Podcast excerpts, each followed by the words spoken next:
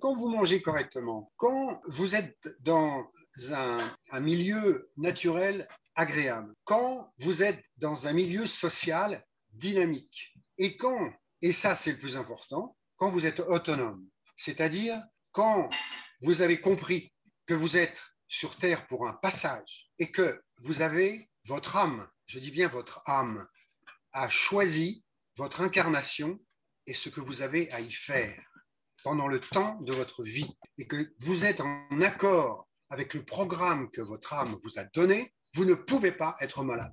Et donc la maladie, au bout du compte, c'est que c'est la distorsion entre l'âme et la vie de l'individu. Donc la maladie est d'ordre spirituel. Vous pouvez faire tout ce que vous voulez, ça peut améliorer l'ordinaire peut-être, mais fondamentalement, la maladie est le signal qu'il faut changer votre vie pour vous rapprocher de votre programme de vie. Et c'est ça l'autonomie, d'abord. J'ai une, première question. J'imagine que la crise n'a pas trop affecté euh, ton quotidien. Alors, euh, non, franchement, euh, très personnellement, la crise m'a très peu, très peu affecté. personnellement, hein, mmh. après avoir ce qui se passe, je crois que l'humanité est en, train de vivre un, tournant d'histoire qu'elle n'a jamais vécu. Sur quel domaine en particulier? C'est-à-dire que là, je, je, suis quand même pas mal informé. Euh, et, et, donc, euh, je sais avec certitude, en gros, ce qui va se passer. Et ce qui s'est passé déjà, je le savais. Donc, euh, c'est vrai qu'on fait le plein de nos visites et de nos, et de, et nos, de nos week-ends, de nos séminaires. On a eu un, un été extrêmement, extrêmement agréable, très riche, passionnant, mais pour moi extrêmement fatigant, puisque pendant deux mois et demi, je n'ai pas arrêté. C'est-à-dire que fallait en même temps assurer euh, tout l'aspect matériel et, euh, assurer aussi les interventions de, trois heures, euh, c'est-à-dire six heures par jour. Ça faisait beaucoup et donc on a pris un peu de vacances. Mais si les gens viennent, c'est pour plusieurs raisons. La première raison, c'est pas par rapport à ce qui va se passer, mais c'est beaucoup plus par rapport à ce qui se passe à l'intérieur des gens, c'est-à-dire une réflexion en profondeur, ce qu'on fait. Et c'est pour ça que les gens viennent d'ailleurs, parce qu'on ne se contente pas de, de, parler du problème matériel et de donner des solutions euh, pour les autonomies en eau, en électricité, etc. On parle aussi de ce que c'est que la santé, que ce que c'est la nourriture, ce que c'est que les immunités. Et donc, euh, euh, les gens voient, voient, très bien, euh, et nous, on, on, voit que les gens sont. Les gens, il y en a qui pleurent en sortant. Et donc, ils sont très touchés, très émus. Je vois que tu disais ça il y, a, il y a déjà des années où tu prédisais, pas forcément ce type de crise, mais tu prédisais en tout cas ce qui, ce qui aurait pu se passer. Est-ce qu'une des conséquences de la crise que tu avais vu aussi, c'est que les gens sont. Il y a un engouement qui reprend pour le retour à la campagne, en fait? Oui, bien sûr, bien sûr, il y a, la preuve, c'est le, le, problème de, de, l'achat des maisons.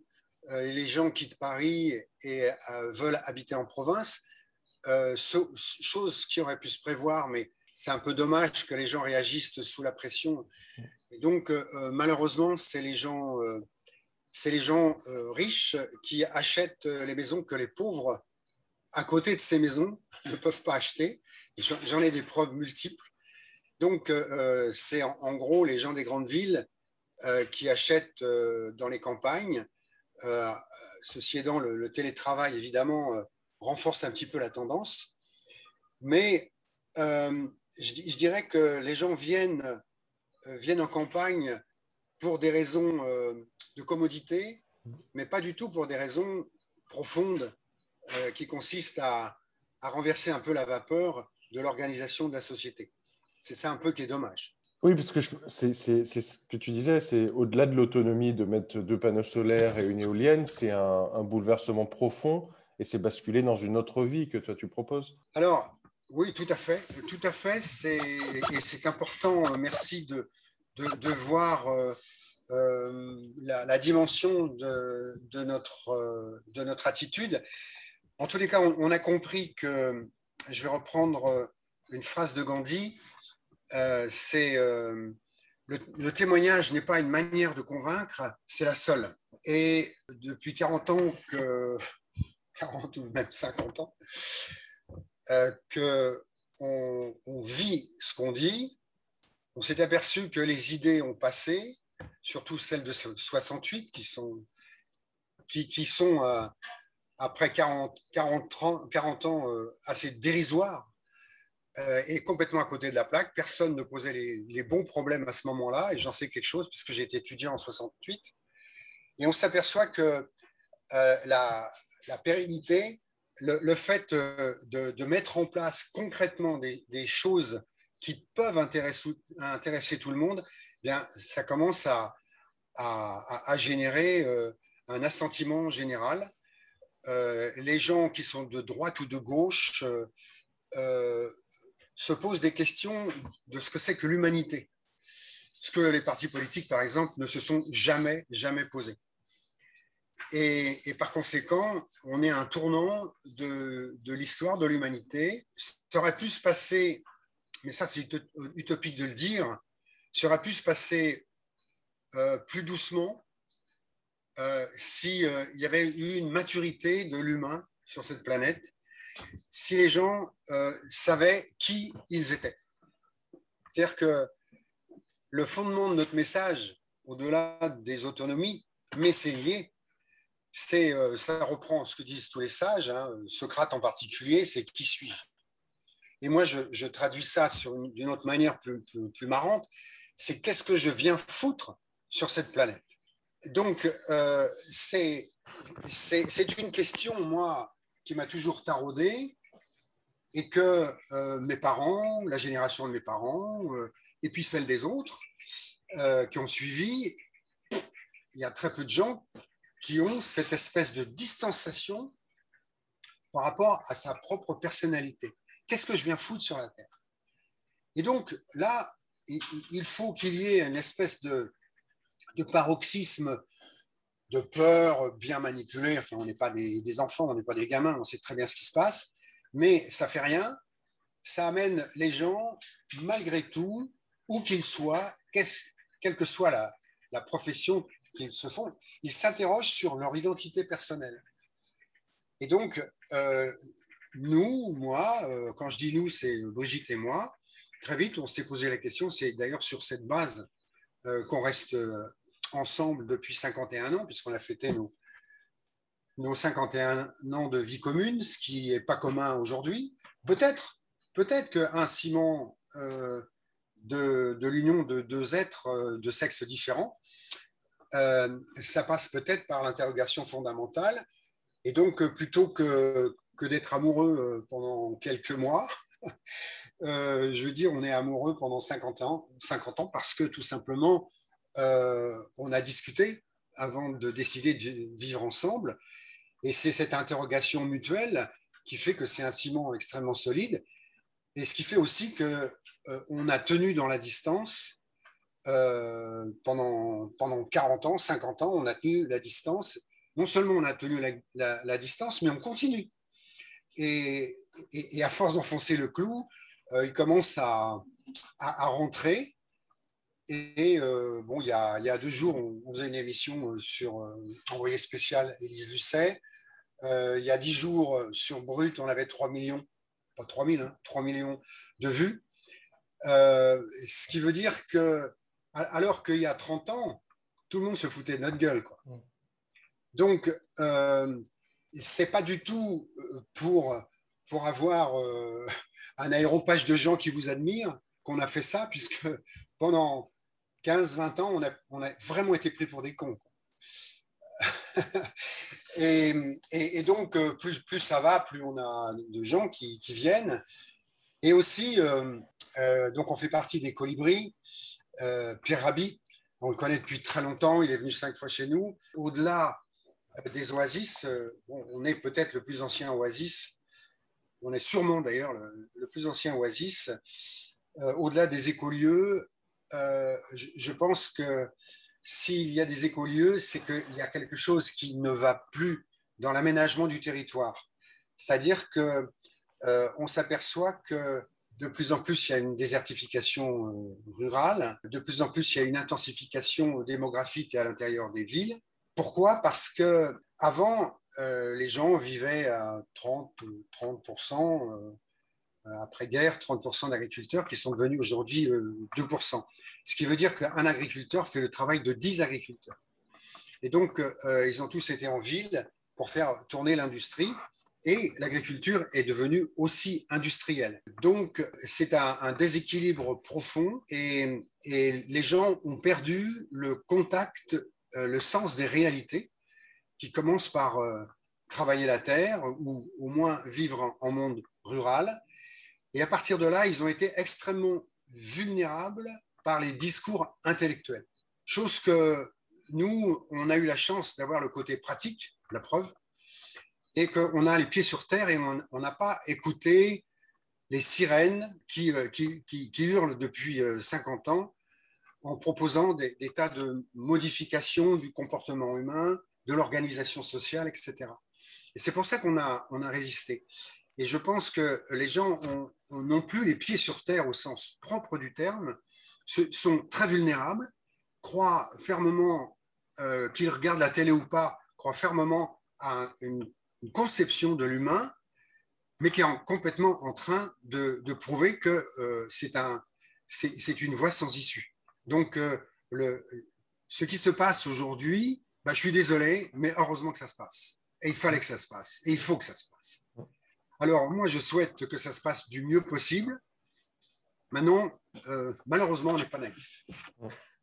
C'était un peu ma démarche de, de faire cette interview, c'est-à-dire que toi, tu tires la sonnette d'alarme depuis 50 ans sur l'autonomie de pouvoir boire, manger et avoir une énergie chez soi. Moi, j'essaye depuis 7-8 ans dans mon cabinet de tirer une sonnette d'alarme sur l'autonomie vis-à-vis de sa santé. J'ai écrit plein d'articles, j'ai fait plein de vidéos, j'ai essayé. Je, vois que le message passe avec euh, un pourcentage très faible de personnes, qu'à un moment, c'est votre décision. Moi, j'ai été choqué de, de voir quand les gens se plaignaient ils cherchaient un responsable si le vaccin ne fonctionne pas. Je me permets de parler du vaccin. Je leur disais, mais non, en fait, du moment que vous acceptez de mettre un vaccin dans votre corps, c'est vous qui êtes responsable. C'est plus personne. C'est plus personne. Tout à fait. Et Tout à fait. Euh, je, pense que euh, on a pris l'habitude, euh, ça s'est fait en 40 ans, très doucement, d'être assisté en permanence. Et donc, ce qui est de plus cher pour chacun des gens, et je crois que qui que ce soit, ils ne pourront pas dire le contraire, c'est votre corps. Donc, je dirais que c'est la première planète à protéger, c'est votre corps. Le corps vous appartient. Et par conséquent, ce que je mets dans mon corps va modifier ou pas ma santé. Et donc, euh, les gens ont petit à petit fait confiance à l'industrie, fait confiance aux ingénieurs, puis évidemment, de fil en aiguille, aux médecins. Et euh, euh, ils ont fait confiance aux médicaments, qui étaient des pilules soi-disant magiques. Je peux vous dire que ça fait 50 ans que je n'ai pas pris de médicaments, que j'ai 75 ans et que je suis en pleine forme. Donc, quelque part, je n'ai pas besoin de discours. Il suffit que je me montre, que je dise mon âge et que les gens voient que, que je suis en pleine forme et que je leur dise que j'ai jamais pris de médicaments. Par contre, je soigne mes immunités. Et quand j'ai parlé de l'agriculture tout à l'heure, c'est très important parce que la nourriture qui est dans les magasins que vous connaissez, que je ne vais pas nommer, les grands magasins, c'est la, la, nourriture frelatée avec, il y a eu des engrais, euh, N, PK, euh, azote, phosphate, euh, potasse, etc. Mais on a oublié aussi tous les, les oligo-éléments qui sont nécessaires pour l'équilibre. Donc, on a, on a voulu donner à manger aux gens mais pas nourrir le corps. C'est complètement différent. Donc, quand vous mangez correctement, quand vous êtes dans un, milieu naturel agréable, quand vous êtes dans un milieu social dynamique, et quand, et ça c'est le plus important, quand vous êtes autonome, c'est-à-dire quand vous avez compris que vous êtes sur Terre pour un passage et que vous avez votre âme je dis bien votre âme, a choisi votre incarnation et ce que vous avez à y faire pendant le temps de votre vie, et que vous êtes en accord avec le programme que votre âme vous a donné, vous ne pouvez pas être malade. Et donc, la maladie, au bout du compte, c'est que c'est la distorsion entre l'âme et la vie de l'individu. Donc, la maladie est d'ordre spirituel.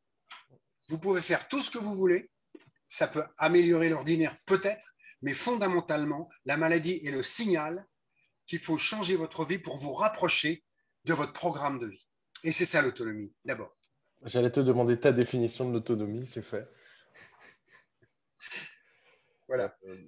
Comment on pousse aujourd'hui quelqu'un qui est dans une grande ville et qui est dans le système, entre guillemets, à progressivement faire ce pas vers, euh, vers son programme d'incarnation, vers son programme de vie? Ce serait quoi le premier, la première étape? Ben, la, la première étape, c'est un peu de silence, un peu de, un peu de, calme autour de soi euh, pour commencer à, à prendre conscience qu'on existe en dehors de tout ce qu'il y a autour de soi et lui faire lui poser la question qu'est-ce que tu viens faire ici? Quelle est ta personnalité? Quel est ton rôle à jouer, qu'il soit petit ou grand? Donc, c'est la question qui va euh, surprendre beaucoup de gens, mais certaines personnes vont se dire oui, je suis un peu paumé, mais quand on se dit je suis un peu paumé, c'est déjà pas mal. Et ce qui est intéressant, c'est qu'on fait des, week-ends, de, nombreux week-ends, de tous les 15 jours depuis longtemps et que euh, hier encore on avait du monde et que euh, en, gros c'est 25 personnes qu'on a euh, sur un week-end. Et il y a hier, avant-hier, on avait des gens qui sont qui ont des responsabilités dans la société. Eh bien, il y a, je mens pas, plus de la moitié, si c'est pas les deux tiers de gens qui sont en burn-out. C'est-à-dire que ils sont dans, dans un appel de santé mentale. C'est-à-dire que euh, euh, et la fois d'avant, on s'est aperçu qu'on avait deux tiers de, de coachs. La conclusion, c'était on était des coachs de coachs. Et euh, jamais on se serait baptisé comme ça, mais il, s'avère que les coachs, en, gros, d'une manière générale, totalement respectable, eh bien, ils aident les gens à mieux s'insérer dans une entreprise, à mieux valoriser leurs talents pour euh, avoir une certaine notoriété, pour euh, monter dans l'ascenseur social, etc. Et ces, ces coachs-là font des burn-out parce qu'ils sont plus à même de se poser la question, au-delà de la réussite sociale, est-ce que je réussis fondamentalement ma vie? Et les coachs devrait poser à la question est-ce que vous êtes à la bonne place? Est-ce que vous êtes seriez ou pas conditionné à vivre dans une entreprise pour monter l'ascenseur social alors que vous avez quelque chose de complètement de choses à vivre? Et il y a des coachs qui sont en burn-out qui continuent pas d'être coach parce qu'ils reposent la question et je réponds à ta question c'est euh, quelles sont mes qualités, quelles sont mes propensions pour être donner le meilleur de moi-même par rapport à moi-même, mais par rapport aussi aux autres. Et c'est peut-être pas euh, euh, faire des bagnoles ou être dans une entreprise d'ordinateur, etc. C'est peut-être complètement autre chose. Et je, rencontre énormément de gens qui arrivaient vers la quarantaine ou la cinquantaine disent mais moi j'aurais voulu être menuisier, moi j'aurais voulu être vigneron, moi j'aurais voulu garder des enfants, etc. Et donc la pression sociale fait qu'il n'y a pas de choix et euh, les gens sont pratiquement obligés de rentrer dans des filières qui sont complètement à côté de ce que serait une humanité authentique. Je, redis encore, pas pour te faire plaisir, mais au-delà de mettre deux panneaux solaires et une éolienne, le travail que, vous faites avec Brigitte, c'est certes l'autonomie. Moi, ce que je trouve génial, c'est quand tu as dit, euh, on a vécu à 6 sur un demi-salaire, c'est-à-dire c'est un pied de nez à ce qu'on doit gagner dans la vie et c'est simplement, euh, simplement vivre en fait. C'est ça qui finalement est le plus dur pour la majorité des gens, de simplement vivre. Ben, c'est un paradoxe. C'est un paradoxe. Les gens se posent-ils la question d'être heureux? Parce que en, fait, plus tu vas avoir de besoins, ce que fait la société, parce que les gens qui sont en haut de la société, ils savent très bien comment appâter les gens. Plus tu as de besoins, plus tu as des chances d'être insatisfait, puisque tu ne peux pas tous les, les, les, assouvir. Mm. Et par conséquent, quand tu commences à rentrer dans, dans la sobriété heureuse dont parle euh, Pierre Rabhi, tu fais le bilan de tes besoins. J'ai besoin de quoi? J'ai besoin déjà d'une bonne eau à boire, ce qui n'est pas gagné. Nous, on l'a. Mais nous, l'eau, ça ne coûte rien. Les gens, ils achètent euh, des bouteilles. Mais donc, boire, manger. Donc, il se trouve aussi qu'on mange très, très bien, relativement peu. Euh, on n'a pas de surpoids. Et d'ailleurs, c'est un signe de santé. Euh, et, les, gens, plus ils mangent, plus ils ont envie de manger. et plus ils mangent sucré, ben, plus ils veulent du sucre, puisqu'on met du sucre partout comme exhausteur de goût. Et puis ensuite, boire, manger, dormir. Alors là, nous, on a fait notre maison en partie. Et euh, il y a aussi le plaisir d'être auteur de sa vie. C'est-à-dire que, paradoxalement, euh, ou par analogie, je construis ma vie et ma maison. Et euh, un, de nos, de nos c'est quand on construit sa maison, on se construit soi-même aussi. Donc, l'idée, c'est de personnaliser euh, toutes ces créations et en particulier la maison, puisqu'on y vit tous les jours. Donc, on a une maison qui ne nous a pas coûté cher parce qu'on a décidé de la faire nous-mêmes. Alors, je reconnais bien entendu que c'est de plus en plus difficile, mais c'est encore possible parce qu'il y a des gens qui se débrouillent très très bien. Et euh, boire, manger, dormir, et puis ensuite, eh ben, effectivement, c'est des relations humaines. Mais les relations humaines, il faut se bouger le cul un peu. Parce que les gens, ils attendent que les autres viennent chez vous. Mais nous, on, s'est engagé. Je ne vous dis pas le nombre d'engagements qu'on a eu euh, depuis qu'on est adulte. Euh, Amnesty International, les Amis de la Terre, euh, une foule, une foule d'engagements dans les associations, et on continue d'ailleurs. Bah, si les gens sont seuls, c'est parce qu'ils le veulent bien, parce que ça manque pas les associations. Donc, il faut que les, gens se, bougent à, à, tous les niveaux, mais que ce soit non pas pour alimenter une société qui va nous faire tous crever, mais pour alimenter leur vie à eux. Tu disais tout à l'heure, et je, fais l'analogie, ah, je, suis désolé, hein, je fais l'analogie à chaque fois avec la maison, mais comme tu dis, la maison représente un peu, un peu notre vie. Euh, quand vous avez fait ce choix de, maison autonome, euh, au lieu de se dire, tiens, j'ai besoin de tant kilowatts pour, euh, pour matcher mes besoins, vous avez refait le tri de vos besoins. C'est là que vous avez dit bah, est-ce qu'on a besoin du frigo? Est-ce qu'on a besoin de ci? Est-ce qu'on a besoin de ça? Et vous avez réduit en fait vos dépenses énergétiques Bien, bien sûr. Et, euh, et euh, on, on, va paradoxalement de plus en plus loin dans la sobriété et de plus en plus dans la légèreté. Mmh. L'insoutenable légèreté de l'être. C'est le titre d'un film, mais euh, c'est dans le sens, c'est pas dans le sens où le disait le, le film L'important, c'est d'être léger sur la terre, parce que plus tu es léger, moins tu pèses, mm. moins tu te pèses à toi-même. Et euh, beaucoup de gens euh, sont intéressés par, les par, la technique, et je trouve que c'est assez important, le, problème de la technique. Mais avant de s'intéresser à la technique, je, je, suis très emmerdant, parce que je ne réponds pas directement à leurs questions techniques, même si je peux. Je leur dis, et vous, comment ça va votre consommation? Mm vous, euh, vous pensez, euh, je, donne l'exemple du nabab qui a beaucoup d'argent, qui a 100 mètres carrés de photopile et trois éoliennes. Il va pouvoir gaspiller d'une manière incroyable, mais ça n'a aucun sens. L'autonomie n'a de sens que quand elle satisfait votre sobriété.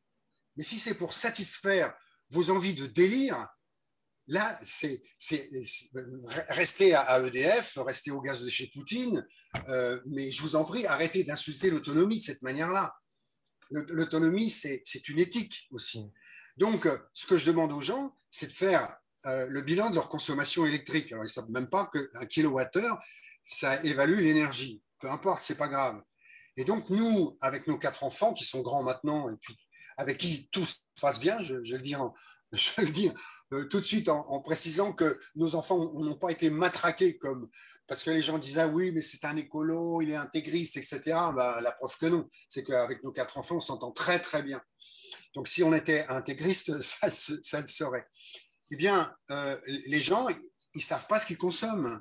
Et à partir du moment où on met le doigt dessus, et votre aspirateur, et votre frigidaire, et votre congélateur, et votre eau avec, euh, etc., euh, parce que l'eau consomme énormément d'électricité, mais les gens n'ont pas fait le rapport. Parce que pour monter l'eau dans un château d'eau, euh, il faut des, des, des, pompes qui, qui, font parfois entre 8 et 10 tonnes. Quoi. Mm.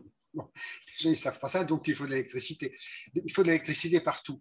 Alors, après, ben, il y a des gens qui sont déçus parce que, enfin, déçus il constate gravement que pour accéder à l'autonomie, il va falloir réfléchir à un autre mode de vie.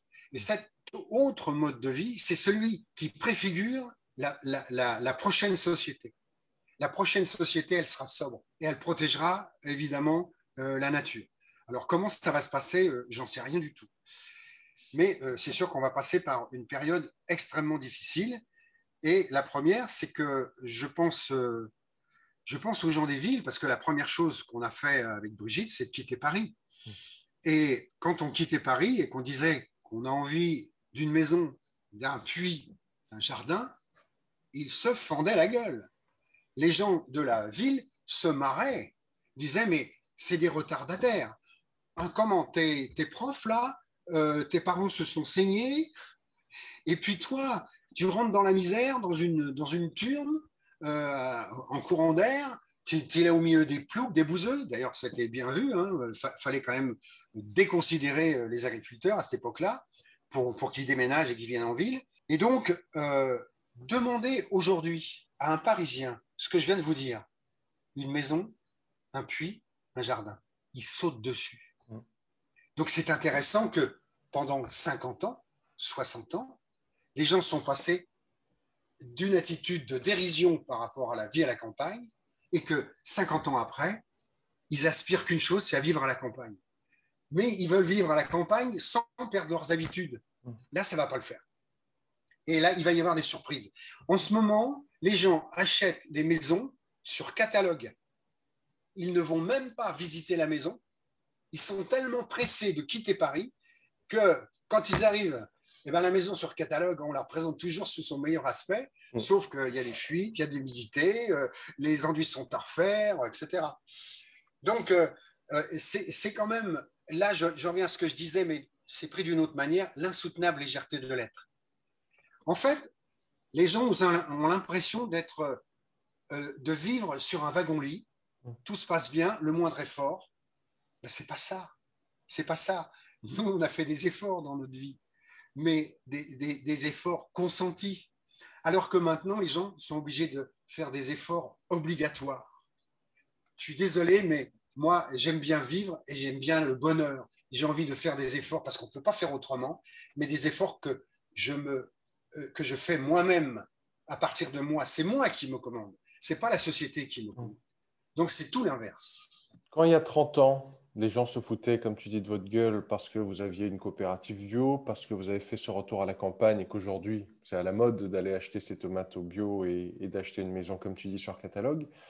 Ben, dans 30 ans, ce sera quoi la, nouvelle mode pour toi euh, dont il faut faire le pas aujourd'hui? Alors là, je ne suis pas prophète parce que l'humanité a tellement été dans l'errance pendant des siècles, pendant des siècles, ça m'est difficile de concevoir la prochaine société comme un prolongement de celle-ci. À mon avis, je, pense intuitivement qu'elle va être complètement différente et, je, ne, veux pas ou je n'ose pas faire de pronostic. En tous les cas, euh, les, gens, dans 30 ans, ils auront compris beaucoup de choses grâce à la crise, ou plutôt à cause de la crise, et qu'ils vont comprendre que pour vivre, il faudra complètement changer, se poser les questions fondamentales de, son existence, changer son mode de vie. Et évidemment, ça passera aussi par une réconciliation de l'homme avec la nature, chose, qui n'existe pas aujourd'hui. Il y, a beaucoup de gens qui sont en ville, qui ont besoin de nature, mais encore, c'est une autre forme de consommation. Peuvent-ils rester en silence pendant deux heures ou trois heures dans une forêt? Non, non, pas forcément. Donc, euh, je, pense que, encore une fois, je ne sais pas trop répondre à cette question, je ne suis pas prophète, mais ça sera certainement un, grand bouleversement euh, dans, dans l'intérieur des gens, c'est sûr. Ça ne pourra pas être autrement. Donc le, premier, effort à faire, ça ne sera pas un, changement d'organisation sociale, ou, ou du moins ça ne pourra se faire que si les gens, eux, ont profondément changé. Et s'il n'y a pas ce profondément ce, changement profond. Je suis désolé, euh, ben, est-ce que, est que la, les terriens méritent de rester sur cette planète? Qu'est-ce que tu penses de la synchronicité, de la providence dans la vie d'un homme? Ben, euh, Je vais te répondre directement, c'est essentiel et c'est une réalité. En fait, beaucoup de gens euh, disent, ouais, vous avez un certain culot quand même d'avoir fait ça au moment où vous l'avez fait. Et donc, je leur dis que c'est notre détermination qui nous a permis de franchir un certain nombre d'étapes. Et pourquoi les gens ne franchissent pas ces étapes? Parce qu'ils n'ont ils pas assez de motivation. Et je vais vous donner euh, une petite histoire qui peut largement illustrer le problème de la synchronicité. C'est Indiana Jones qui court parce qu'il est poursuivi par euh, des malfrats qui ont des pierres dans, dans leurs mains et qui veulent le lapider. Donc, euh, qu'est-ce qu'il fait? Il s'enfuit. Et puis, euh, il court, il court, pas de peau. Il arrive à un canyon. Là, euh, on est dans, dans la situation, Indiana Jones, en l'occurrence, c'est dans la situation de l'ensemble de l'humanité. Il a le choix de sa mort.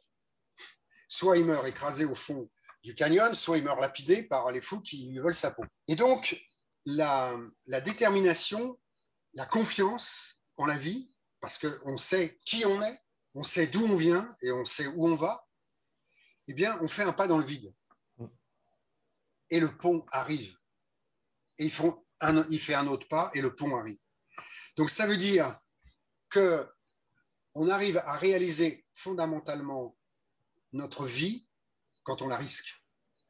Et c'est Brel qui disait, si tu veux aimer la vie, risque-la. Jusque-là, les gens, ils sont contents, ils ont boire, manger, dormir. Ils ne s'occupent pas des conséquences de leur manière de vivre et ils n'ont pas voulu se poser des problèmes.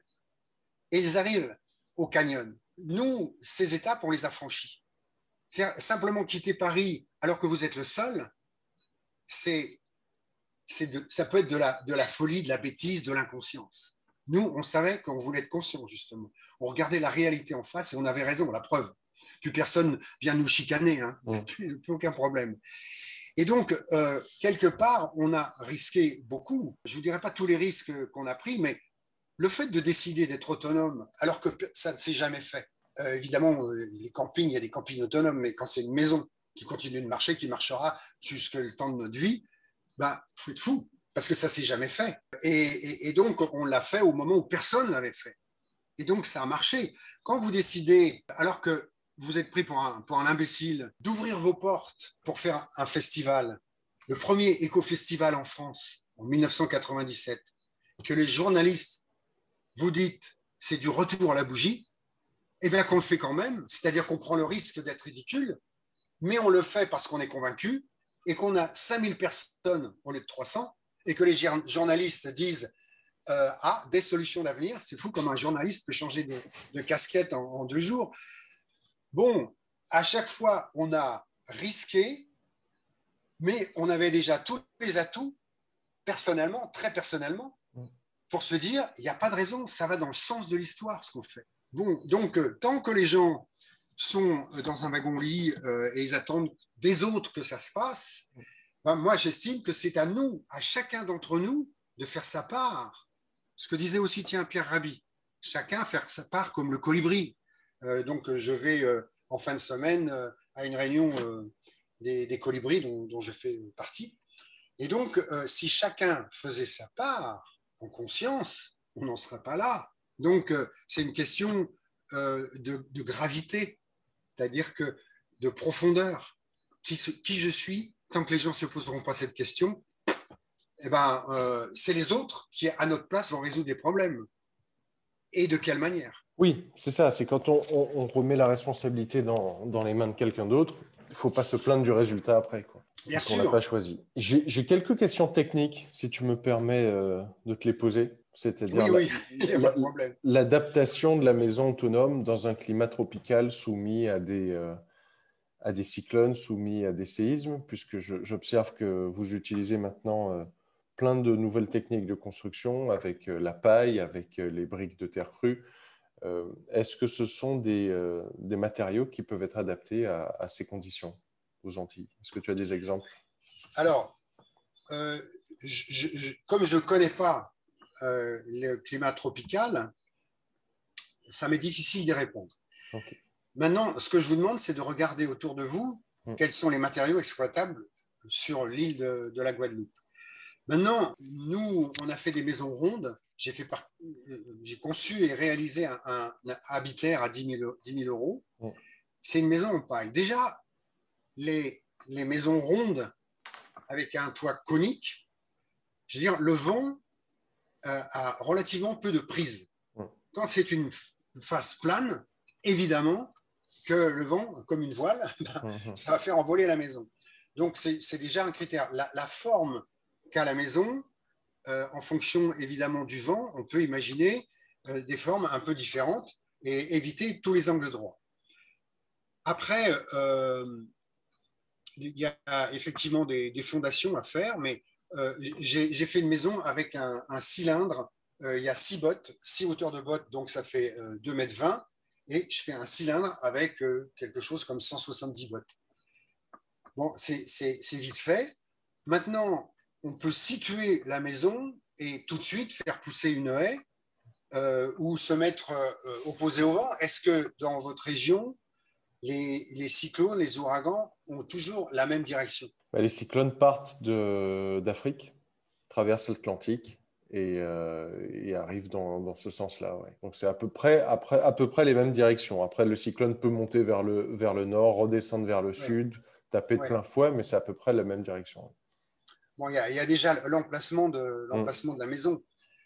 Euh, alors, moi, je ne suis pas spécialiste des maisons euh, tropicales, mais euh, outre la forme, donc la, maison dont je parle, j'en ai fait d'autres, mais la, maison, on peut très bien l'arrimer. C'est-à-dire qu'on peut très bien mettre des, câbles, euh, ceinturer, surtout si elle est ronde, on peut mettre des câbles, enfoncer des...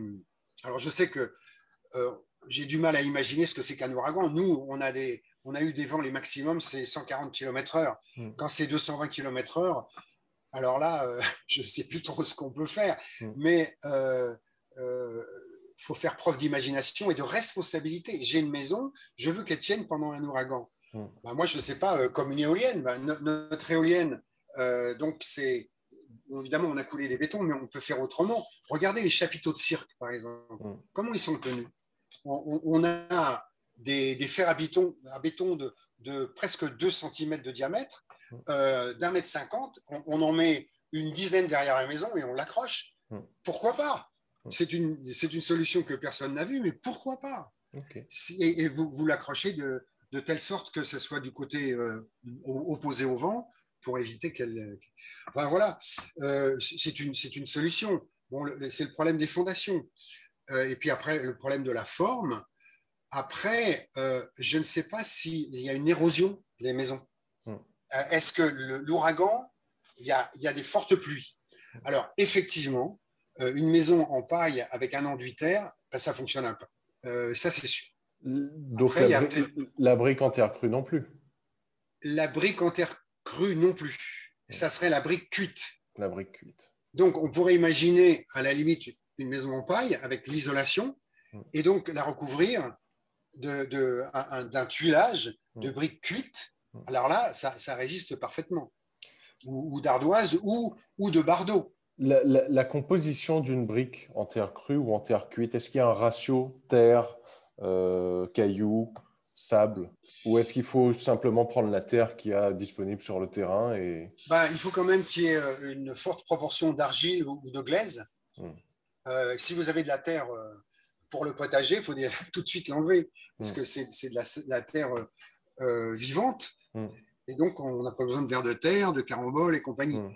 Euh, donc, il faut déjà euh, enlever la couche superficielle et puis après voir ce qu'il y a en dessous. Alors, euh, nous, on, on, a fait des enduits à partir de la glaise.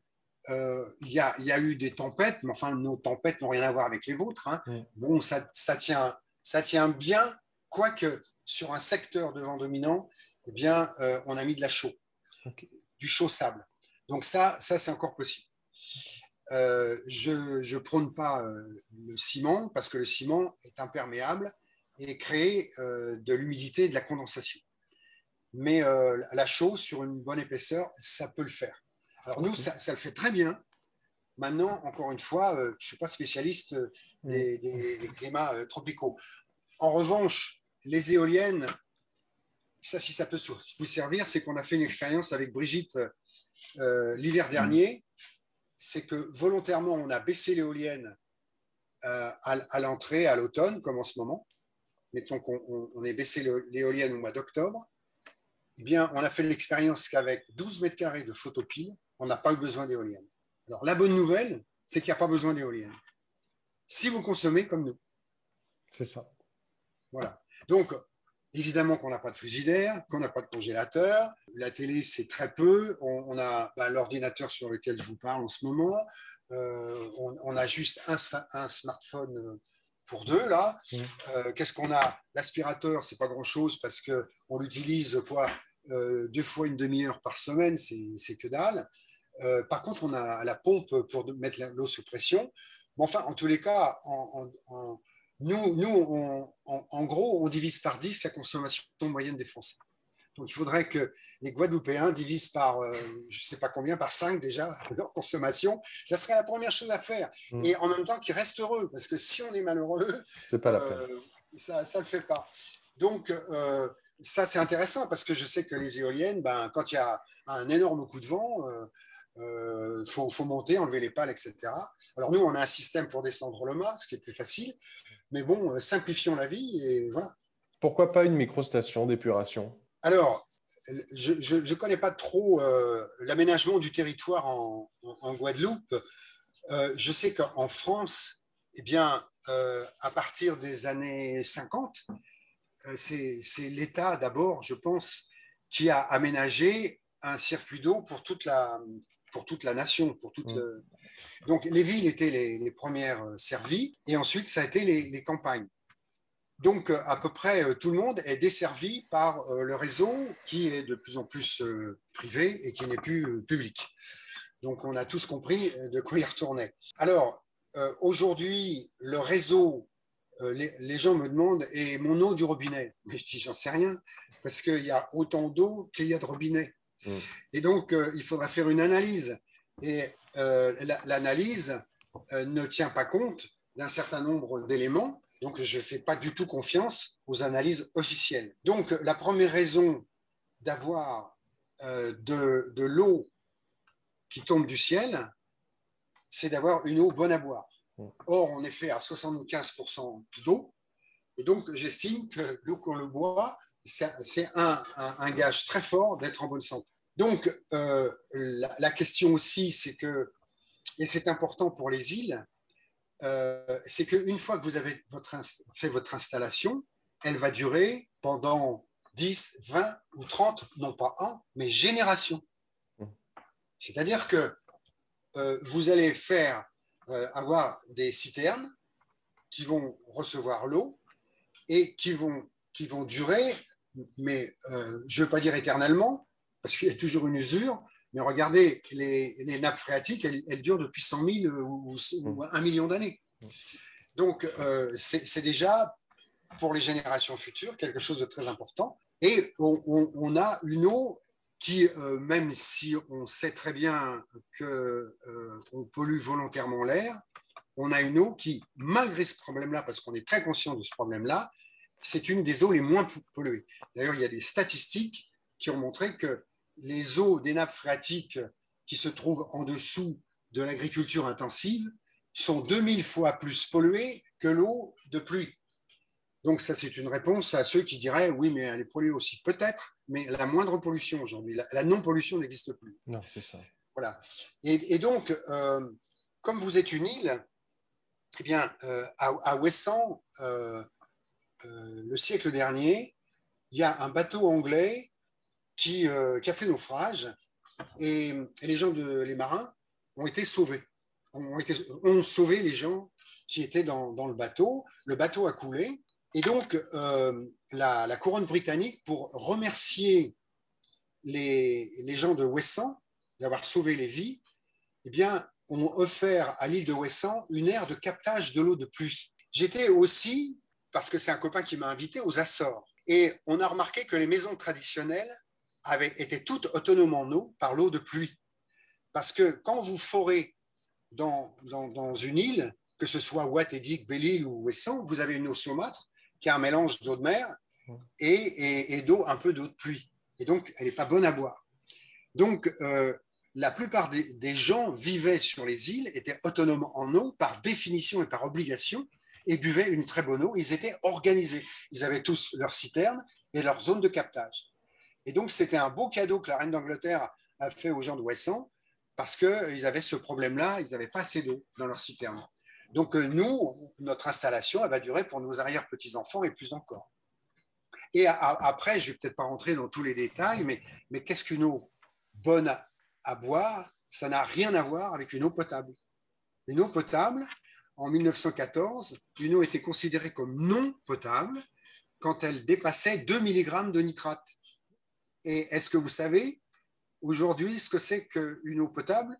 C'est une eau qui ne dépasse pas 25 mg de nitrate. Ça veut dire que l'eau est 25 fois plus polluée que ce qu'autorisait l'État en, 1914. Donc, ils ne peuvent pas tenir la marée, c'est pas possible, l'eau est archi polluée. Oui, c'est comme les chiffres de la glycémie. On était diabétique au-delà de 1,25, après c'est descendu à 1,20, 1,15 et maintenant c'est 1,10. Donc oui, on, modifie les chiffres pour... Euh, ben, pour, oui, pour donner un, semblant de, de, science, de science. Quoi. oui, oui, mais c'est ça, ouais. C'est... Euh, de toute façon, une, eau est potable par arrêté préfectoral, quoi. C'est tout. Voilà. Alors que nous, euh, ce qui est intéressant, c'est encore une fois le corps. Quelle est l'eau qui est bonne à boire pour le corps Donc, euh, il y a des, tas de critères. Euh, il y a le critère du pH, il y a le critère de la minéralisation, qui est très important, et, et donc quand même une certaine pureté. Et ce qui plaît beaucoup aux gens qui viennent à la maison, c'est que je parle beaucoup de la mémoire de l'eau. Hmm. il y a eu des expériences qui ont été faites au niveau mondial par un certain Masaru Emoto et qui a fait des photographies de, d'eau non polluée et de d'eau polluée et c'est pas du tout les mêmes photos. Alors d'ailleurs j'ai cette question pour toi. Tu récupères l'eau de pluie, tu la filtres. Comment tu remontes le pH de ton eau de pluie? Bah c'est, archi simple, c'est presque naturel. Euh, comment ça se fait que, que l'eau des nappes phréatiques, le pH est neutre à peu près de 6,9. Les minéraux? Eh bien, C'est les minéraux et c'est essentiellement le calcaire. Le calcaire est basique. Donc, l'eau de pluie, le pH est de 2,4. Donc, c'est vrai que euh, boire de. Ah non, il est 3,5. C'est le Coca-Cola, excusez-moi, de 2,4. Donc, ça, c'est très marrant aussi parce qu'on euh, on dit attention au pH de l'eau, mais euh, je vois tous les élèves qui viennent les lycéens ou les collégiens, ils laissent des boîtes de Coca-Cola chez nous. Nous, on s'en sert pour faire les cuivres parce que ça marche vachement bien. Et donc, les, nappes phréatiques rehaussent euh, le pH de l'eau tout simplement par les parois. Parce qu'il y a, une relation respiratoire, je dirais presque, entre l'eau et la paroi. Il y a des échanges bioélectroniques et donc c'est comme ça qu'elle se charge en minéraux et qu'elle redresse son pH. D'où la nécessité d'avoir des citernes en, ciment euh, pour pouvoir, euh, le calcaire va redresser le pH et va permettre à l'eau de vivre. Parce que si vous enfermez l'eau dans une citerne en plastique ou en inox, l'eau va mourir faute de respiration, puisque sa respiration, c'est l'échange avec les parois. Donc, il suffit de savoir ça. On parle de l'arrivée d'eau, maintenant c'est la sortie d'eau. Je sais que tu, euh, les eaux grises, toi, tu les utilises pour aller euh, irriguer des, bassins. Et euh, les toilettes, tu es en toilettes sèches. Pourquoi ne pas avoir fait le choix de, faire des, petites stations pour épurer les eaux vannes? Est-ce qu'il est y a aujourd'hui des techniques qui permettent d'avoir une eau vanne qui, qui, ressort quasiment purifiée? Alors, merci de, de faire la, la, nuance entre les eaux vannes, c'est-à-dire clairement le pipi et le caca, mm. les eaux vannes, et les eaux grises, c'est les eaux qui sortent de la machine à laver, de l'évier, de la douche, etc. Donc, ce sont deux eaux extrêmement différentes. Et le traitement, il y en a un qui est un traitement organique et l'autre est un traitement d'ordre chimique. Donc, ce qui est important, c'est de ne pas gâcher ni l'urine, ni les matières fécales, car ce sont des éléments qu'on a pris à la terre qu'on devrait redonner. Donc, le principe des toilettes sèches, c'est maintenir le taux humifère sur la planète. Aujourd'hui, une des choses les plus graves dont on ne parle pas, c'est la perte d'humus je ne vous dis pas aussi les raccourcisseurs de paille qui diminuent euh, l'humus parce qu'il y a beaucoup moins de paille, etc. Tout, est fait pour dégrader complètement l'environnement. Donc, les eaux sont extrêmement précieuses et on doit redonner à la terre ce qu'on lui a pris en mangeant. Donc, l'idée, c'est d'avoir euh, un endroit pour composter. Alors, évidemment, nous, on a euh, nettement plus de 1000 personnes par an. Euh, on a un, c'est une gestion, mais même si on n'était que tous les deux, on ferait la même chose, mais évidemment en beaucoup plus petit. Donc, euh, on, a un système très novateur avec de la paille préactivée, issue d'ingénieurs agronomes, que, peu de personnes connaissent, mais nous, on s'évertue à, le faire connaître, qui accélère les processus de décomposition. Au lieu de mettre trois ans pour avoir du, du compost à partir de nos déchets fécaux et urinaires, eh bien, en un an, on a un excellent compost. Donc, euh, ça montre aussi aux gens que je mange, je digère, je vais aux toilettes, je fais du compost que je remets dans le jardin et je fais pousser mes végétaux que je mange, que je digère. Là, on est dans l'humus hum. et l'humus, l'humain et l'humour, c'est une racine.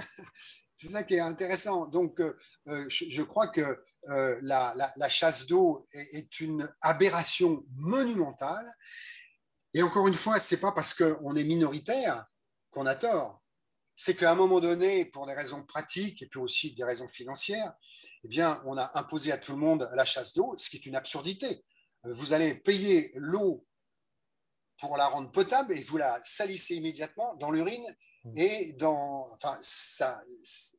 Mais, mais ce qui prouve aussi qu'il y a trop peu de gens qui se posent des questions. Cette question de tirer la chasse, on devrait se la poser. Alors après, ben, les gens ils vont dire ah oui, mais monsieur Baronnet, comment on fait? Ah ben, rassurez-vous, j'ai des solutions, mais elles sont très. Il faudrait un assentiment de l'ensemble de la population et aussi des gouvernements. Évidemment, ça serait une toute autre euh, aménagement du territoire.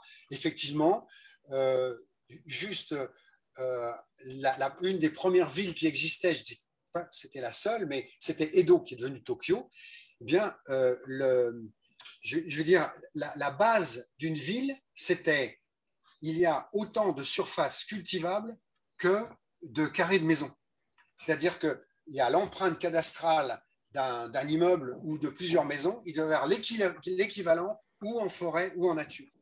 Aujourd'hui, on a euh, dans la région parisienne, mettons 6-7 000, en fait, on a 12 il y a 12 000 habitants dans la, région parisienne, 2 000 euh, habitants intramuros, mais en fait, on a 6 000, personnes qui sont continues et il n'y a que quelques parcs, le parc Vincennes, le parc de, de, Bois de Boulogne, mais c'est très peu par rapport à la surface des gens. Donc, euh, évidemment que si on, a une maison avec de la terre à côté, on va faire un compost. Mais si on a une maison avec que du goudron sur des, dizaines et des dizaines de kilomètres, on ne peut rien faire. Et donc, rien que les toilettes sèches posent le problème de l'agglomération des gens sur une trop petite surface. Est-ce que tu, imagines une société où il n'y a plus de grandes villes? Bah, je, veux dire, là, là, les gens doivent bien rigoler parce que euh, c'est un état de fait. Euh, on, a, on a tout fait pour, pour caser les gens sur euh, peu de surface, pour des tas de raisons pseudo-pratiques, parce que l'avènement de l'industrie a amené les, usines dans les villes, qui sont maintenant en périphérie, mais maintenant elles sont dans le tiers-monde. Mais il faudrait complètement changer le mode de vie. Et c'est, je réponds un petit peu à, la question que tu m'as posée, quelle serait la, la, société de demain, ce serait une société équilibrée entre les villes et les campagnes. Il n'y aurait pas de grandes villes, il n'y aurait même pas de villes moyennes, il y aurait des bourgs et des villages, exactement comme quand je suis arrivé à la campagne, il y avait tous les 12 kilomètres des villages et pendant des siècles, je ne dis pas des millénaires, j'en savais pas, mais dans des siècles, les gens étaient autonomes à 70% à moins de 20 km de chez eux. Donc il n'y avait pas de problème de transport. Il y avait le cheval, 5-6 km heure, le vélo.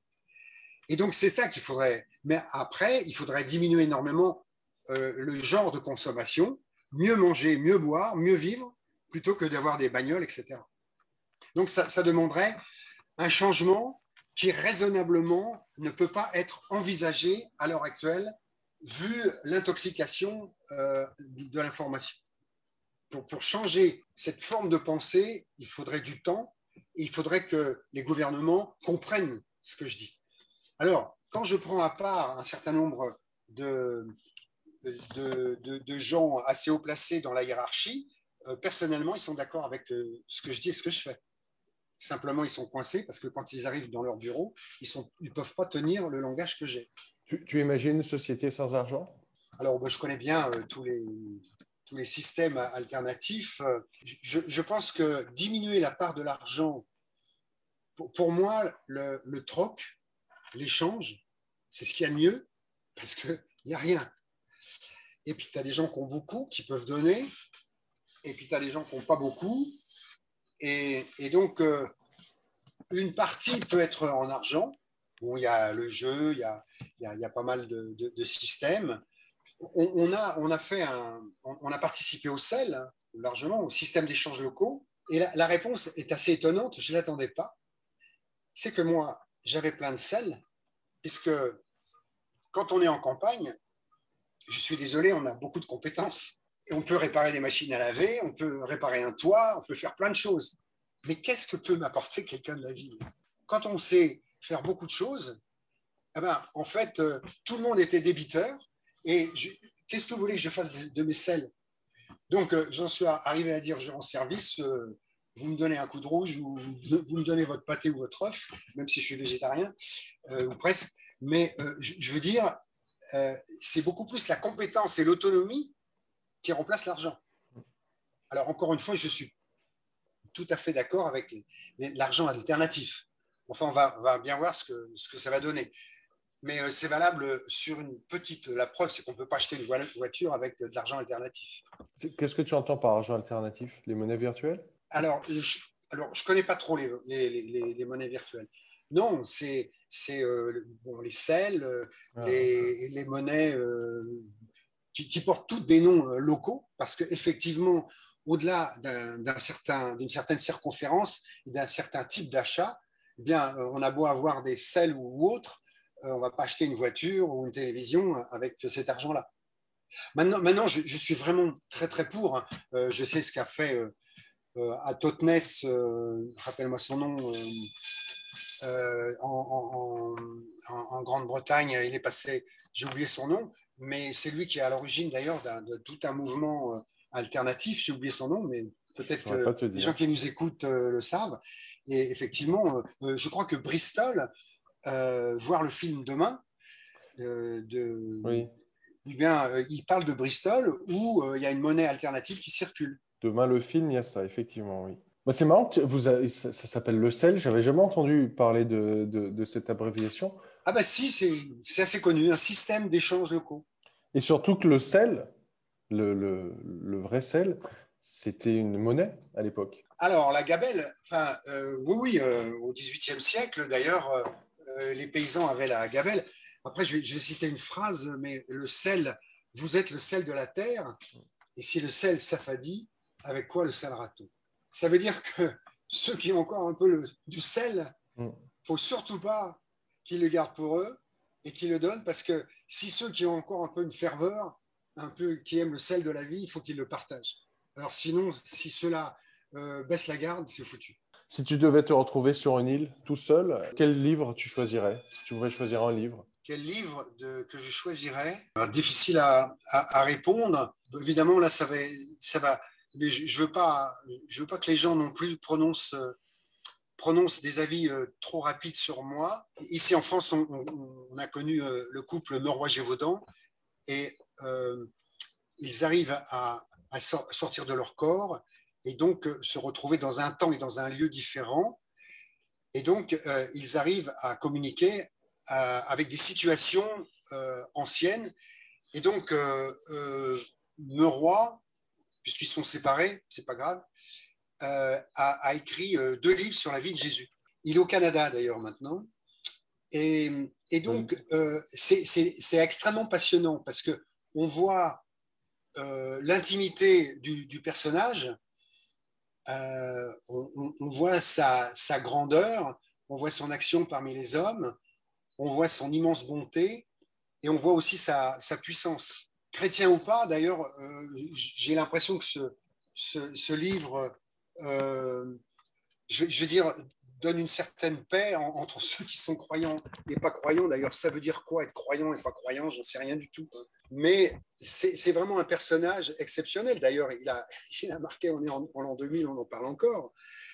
Et euh, une fois qu'on a enlevé toute la gangue de religion qu'il y a autour, toute l'exploitation qu'on a fait du personnage, je trouve que euh, euh, étudier de cette manière-là, en lisant les deux tomes de la vie de Jésus, par exemple, c'est intéressant. Alors maintenant, il y en a euh, des, livres, il y en a beaucoup d'autres. je pense que Louis Fouché, qui passe régulièrement à la télé, c'est un puits de science et j'aime beaucoup sa réflexion, évidemment, que je pratique, c'est la puissance philosophique de la technique ou, du moins l'approche philosophique de la technique. La technique n'a jamais été neutre. Et donc, euh, on s'aperçoit que les grandeurs et les décadences des, civilisations sont liées à la technique. Et donc, euh, l'idée, je pense aux Amish, euh, ben, eux, ils refusent plus ou moins la technique, quoique ils, adoptent l'ordinateur aussi, hein, mais ils sont obligés un, petit peu de composer. Mais l'idée, c'est que quand on met le doigt dans la technique, on arrive ou à maintenant. C'est-à-dire euh, la généralisation du pistage de tout le monde, tout le monde sait tout sur tout le monde, il n'y a plus de vie personnelle, et en plus, il y a, une, organisation qui fait que très peu de personnes peuvent anéantir totalement la planète et les humains. Donc c'est ça la technique, c'est la concentration des pouvoirs aussi. Donc euh, c'est toute une réflexion. Euh, j'invite les gens à étudier ces, ces auteurs qui parlent de la technique. Si tu pouvais choisir un film La soutenable légèreté de l'être. La, Belle Verte, ça te parle? Oh bah Bien sûr, parce que j'ai mangé à côté de, de celle qui a fait le film. Et donc, euh, euh il, il, a, il avait 30 ans d'avance. Et la, Belle Verte, c'est extraordinaire.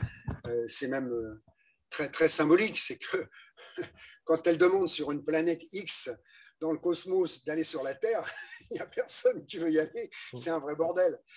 Alors maintenant, maintenant c'est, c'est, quand même une grandeur d'être terrien parce que euh, le créateur, appelons-le comme on veut, peu importe, il a pris le risque de donner la liberté aux hommes. Donc c'est un défi et il a pris le risque de, faire sauter la planète Terre ou alors, au contraire, de la, sauver. moi, je pense et je suis persuadé que ça va bien se finir. Mais à quel prix? C'est tout ce que je dis. Et donc, euh, voilà, je, trouve que la, liberté est quelque chose de, de, beaucoup plus important que les anges ou les archanges. Parce que quand on fait que le bien, on n'a pas le choix de faire le mal. Donc le drame, c'est qu'on nous a autorisé de faire le mal et de se faire du mal aussi. C'est quoi le mot que tu préfères? Je ne vais pas être très novateur. Hein. Amour. Le mot que tu détestes? La neutralité. Alors, euh, prise, je, bon, là, tu me surprends, euh, mais euh, c'est pas tellement là, c'est, c'est la soumission. Tu vois je pensais neutralité dans le sens où, ah non, non, non, non, non, moi je prends pas parti. Donc ça, ça revient un petit peu à la soumission, c'est-à-dire, euh, sous-entendu, je me soumets à l'ordre établi. Donc euh, c'est ça, c'est le mot soumission, ce qui est un petit peu l'antidote de liberté. Si tu pouvais choisir un outil, on est toujours sur une île et tu es tout seul. Quand, même, très concrètement, une pioche, c'est pas mal. Une pioche, c'est pas mal. Ouais. On peut foutre des coups de pioche aussi. Euh. Ouais. non, non, mais on peut, on peut creuser la terre, se faire une maison rapidement, euh, euh, pour se défendre, si, c'est le cas. Si tu pouvais choisir un aliment Je, je prendrais, alors peut-être un, fruit, mais je prendrais une pomme. Une pomme. par chez nous. Chez vous, c'est peut-être l'ananas, je ne sais pas. mais un, fruit commun qui a beaucoup de, vitamines, euh, qui est frais et qui donne du jus aussi, du cidre. Si tu pouvais choisir une drogue au sens très large du terme, hein, ce serait quoi? Je risque de me répéter. L'amour? L'amour. Hmm. Mais euh, pas n'importe lequel. Hein. Hmm. L'amour authentique, pas la séduction. Comme tu disais tout à l'heure, pas être amoureux quelques mois. Voilà, c'est ça. C'est ça, parce que c'est un shoot. Euh, euh, c'est les hormones qui parlent, mm. alors que je préfère que ce soit le cœur. Et donc, euh, parfois, le cœur, il abandonne l'hormone. Hein. c'est très fréquent. Si tu devais mourir demain, je ne te le souhaite pas, est-ce que tu serais satisfait de ta vie? J'ai l'audace de dire oui, vraiment. Vraiment. Et c'est quoi Dieu pour toi? Dieu, Dieu c'est moi, c'est toi, c'est nous. Donc euh, je, pense qu'on est tous des dieux sur terre avec justement cette liberté et qu'on ne le sait pas assez. C'est toujours à l'extérieur Dieu. Mais non, c'est moi qui décide de vivre ma vie. Et après, effectivement, j'ai cette notion qui me semble juste, c'est qu'on s'incarne de vie en vie et de, manière à, comprendre et à progresser dans notre histoire d'âme. Et, donc, euh, notre âme, c'est Dieu. Et après, notre petite enveloppe charnelle fait qu'on a des petits caprices. Et l'idée, justement, c'est de se perfectionner pour de plus en plus faire en sorte que notre corps humain corresponde à, notre âme. Merci, Patrick. Avec euh, grand plaisir. J'espère que cet échange euh, t'a plu aussi. Oui, euh, bien sûr, bien sûr. Et euh, bah, j'espère qu'elle plaira à tous, ceux, tous les auditeurs. Bah, c'est l'objectif. En fait, la chaîne s'appelle Un autre regard. C'est pour, euh, c'est pour aider, bah, déjà moi en premier, hein, je, pense que je le fais pour moi aussi, pour aider à porter un autre regard sur, sur tout un tas de domaines, pas que, pas que la santé, mais aider à sortir un peu de tous les conditionnements qu'on nous, qu'on nous impose sur plein de sujets. Bravo, bravo. Continue.